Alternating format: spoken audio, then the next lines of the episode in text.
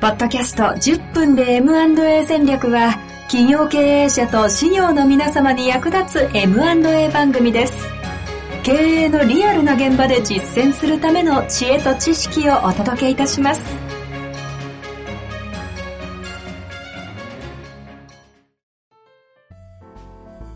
こんにちは、遠藤克樹です。白川正義の10分で M&A 戦略。白川さんよろしくお願いいたします。お願いします。さあ、ということでね、今日は行きたいと思いますが、前回、はい。あのうんこの話はもうしますと断言しましたので、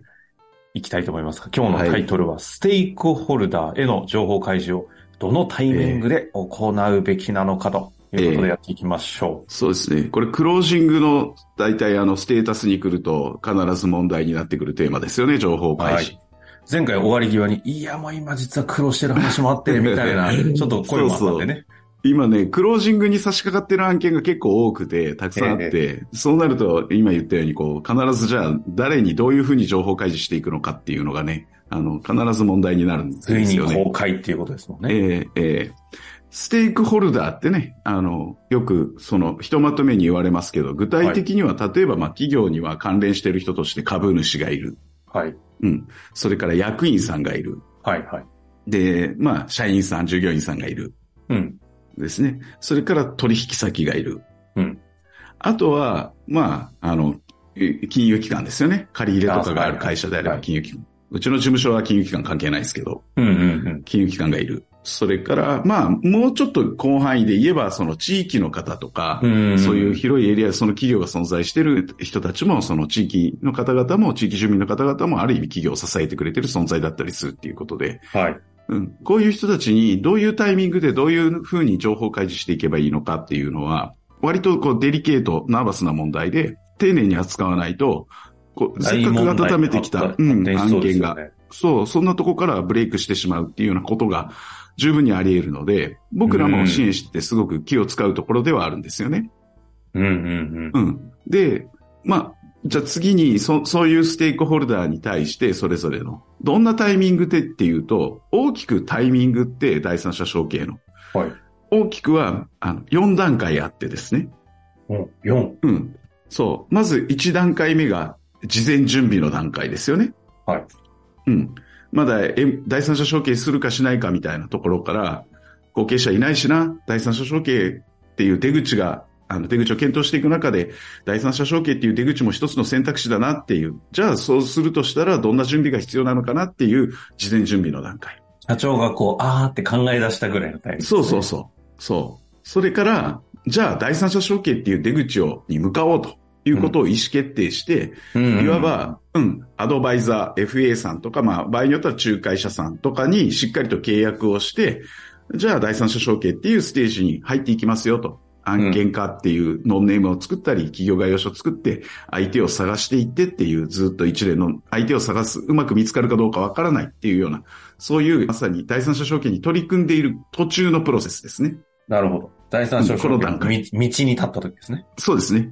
で、相手がちゃんと見つかって、基本合意っていうのを交わして、いよいよ、こう、自由恋愛から、この人と結婚しようっていう、特定の結婚対象となる相手が見つかった段階から、で、本当に結婚をする最終契約。基本合意から最終契約までのプロセス。うん。これが3段階目。この人という出会いですね。で、それが決もうまった相手が特定されて。特定されたから。うん。はい。で、最終的に入籍をする、最終契約をする。うんっていうところまでですね。で、最後が、第4段階が、最終契約が終わって、まさに企業統合のプロセスが始まっていくっていう第4段階ですね。えっ、と、承継自体は終わったんだけど、引き継いだ側からしたらいよいよスタートっていうのが、あの、4段階目ですよね。第三者承継という契約上の手続きは終わった段階っていうことでうす。ん合って。ます。そうです、そうです。はい。っていう、あの、4段階に分かれるんですけど、うんうん。ステークホルダーごとに、あの、なるほどの段階で情報を開示していくかっていうのは、これ整理していかないといけないんですよ。当たり前に事前準備の段階で、社員さんとか言ったらもうなんかぐちゃぐちゃみたいなことですそうそうそう。取引先とかに言っちゃったら、うんもうあそこはなんか相場なんかもううん後継者もいないしダメになるらしいぞっていう、前も言ったけど、噂って悪い噂しか広がらないんですよはね。いはいはい。いい噂っていうのは誰も広めてくれな いね。うん本当ね、そうです、ね。そう、ねなんか残念だけど、実質そうなんですよ。はい。なので、でも事前準備の段階で絶対しとかなきゃいけないのは株主の意思疎通ですよね。株主にはこの段階でちゃんと、あの、情報共有しとかないと大変なことになるよっていうのは多分以前もこのポッドキャストの中での番組のどこかでお話ししてるはず。うん、うん、うん。なので、ここはちょっと割愛しますよね。株主はだから、どのタイミングかって言ったら事前準備ですよっていう話。で、次が、えっ、ー、と、まあ、会社の関係者で特に、あの、株主の次に関連してくるのが役員さん。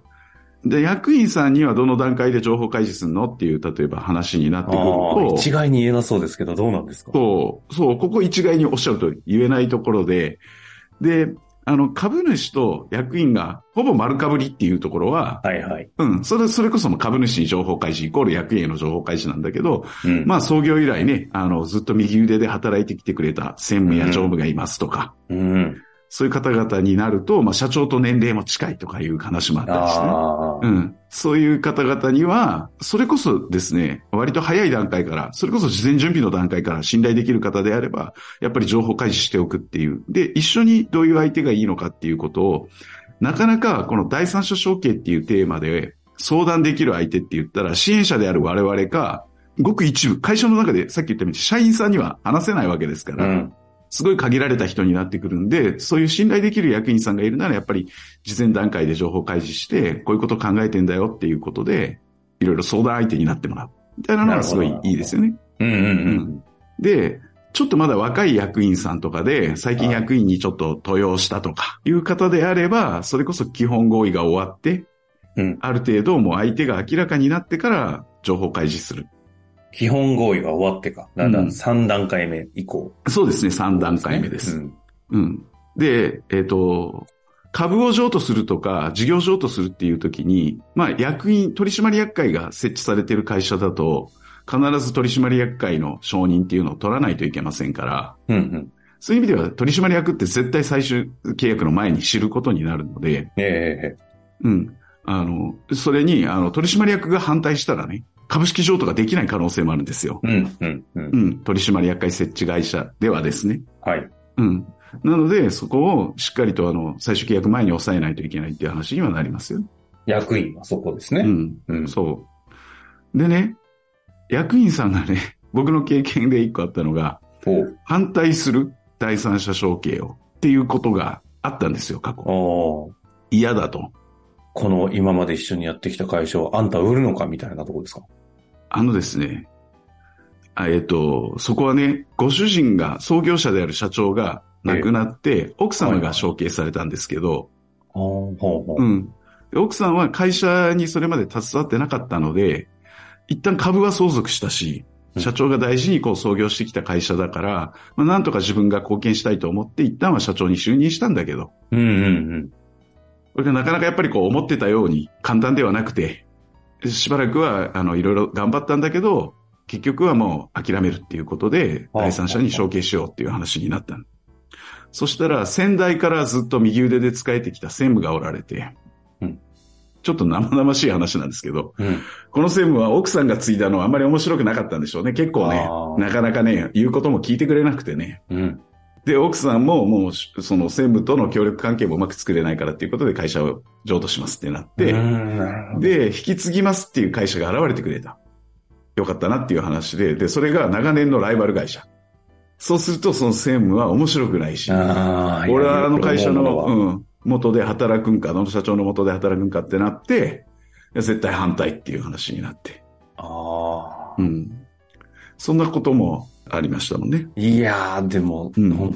うなんか、え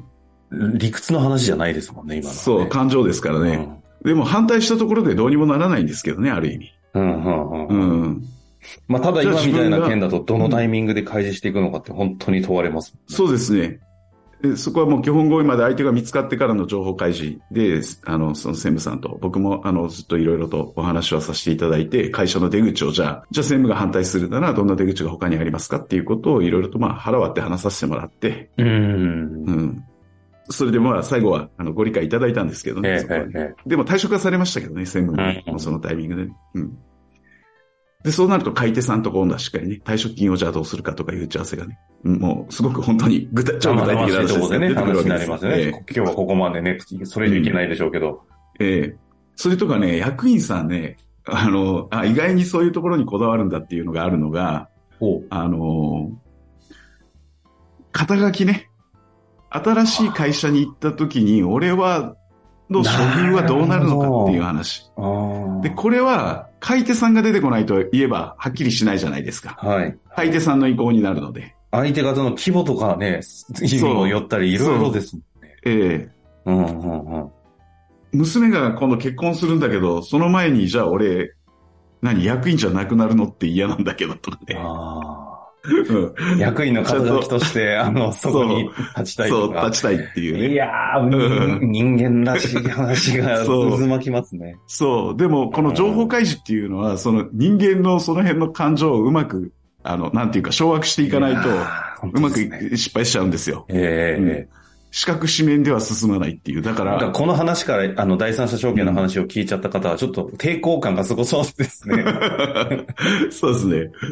ね。でも、あの、逆に言うと、だから、だから、こう、一つ一つ丁寧に手作りで支援者の方と社長とが、あの、経営者の方とがいろんな話をしながらね、 やっていかなきゃいけないっていう、だからデリケートに扱わなきゃいけないっていうのはそういうところなんですよね。一つ一つの関係性見ていかないと、情報開示のタイミングがそこで影響しますもんね。えでえ今が、だから株主、あと役員のところですよね。ええ、ええ。そう。それから、取引先の話も、多分以前失敗した事例でお話ししたと思うんですけど、はい。うん。主要取引先、売上の8割ぐらいの、を占めている主要取引先が、ああ、だいぶ番組が始まったばっかりの頃に、そう。で、MA の話を全部終わってしに行ったら、社長が、相手先の社長がブチ切れちゃって取引先の。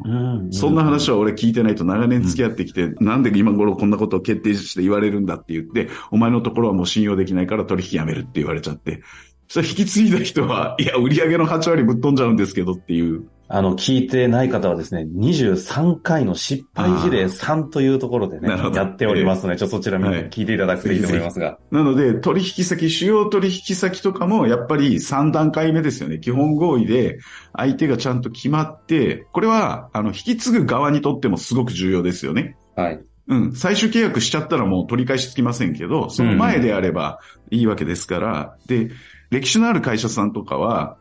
取引先と基本取引の契約とかをしっかり結んでなくって、紳士協定でね、長年の、あの、取引だからっていうことで、まあそうですうねうんん、契約書とかがなくて取引をずっとしてるケースがあるので、そういうとこだと、あの、引き継いだ側が、あの、後で MA 後にそのことが、じゃあ契約破棄だとかなったとしても、いや、この契約書があるでしょっていうことがあれば、んまあ自分を守れるんですけど、うんそういうのもちゃんと揃ってなければですね、やっぱり一方的に、あの、取引ができなくなる。そうすると引き継いだ意味がなくなるっていうこともあるので、確かに、買い手としてもね、第三者承継、そう。あくまでも最終契取約引先も含めて買い取してるっていう可能性も十分にあるわけですからね。もうもうと当然そうですよ。はいだって、あの、財務諸表を見てね、どんな取引がなされてるのかっていうことを見てから、それならって言って引き継ぐわけですから、それがね、PL がぶっ壊れるわけですから、そもそも。うんなのであの、そういう意味では最終契約前にちゃんと主要取引先には、引き継ぐ側と受け継ぐ側と両方がちゃんと揃ってご挨拶に行って、いや、この方に引き継いでもらおうと思うんですと。取引先からしても悪い話じゃないんですよ。ちゃんとご挨拶すればね。だって、うん自分のところも取引がなくなると困るわけですから、うんうんうんこの方は信頼できる方で、私は、うんたくさんの中からこのお相手を選んだんですって、なのでぜひ今後ともよろしくお願いしますって先代が言ってあげて、はい引き継ぐ方もはいはいうん、これからもあのご愛顧お願いしますって言えば、そんな嫌な気はするわけではないですから、なるほど。うん、取引先は、えっと、改めて確認ですけど、第3段階目、うん、基本合意後ですよね。基本合意後ってことですよね。ええいうことか。なるほど。そうあ、まずい。15分、ええ15分番組になって。 また怒られる。いや、誰も怒ってないです。いやいや、 結構言われるよ。あそう最近 10分じゃねえよなっていうのすごい言われる。たまにって入れときますかね、タイタイトル。 ということで、一旦はね、いステークホルダーの情報開示、そうでこすねのタイミングというテーマでやってるんですが、え今日はねえ、一、回で終わらないと思いますんえで、ええええ残り社員とかそうですね。社員さんとと金融機関と地域の方の話もちょっとしよう。次あ回。あるんですね、やっぱりその辺の情報開示のタイミングも。うん。まあ、ということで、引き続き次回はまた情報開示のタイミングということでやっていきたいと思いますので、先ほどご紹介しましたが、23回あたりがね、失敗例としていろいろ挙げてるものもあるので、ええこのタイミングで聞いていただくととても面白いと思いますので、そちらも合わせてぜひ確認してみていただきたいと思います。ということで、白川さん終わりましょう。はいありがとうございました。ありがとうございました。本日の番組はいかがでしたかこの番組では白川正義の質問を受け付けております。番組内の URL からアクセスして質問フォームにご入力ください。たくさんのご質問お待ちしております。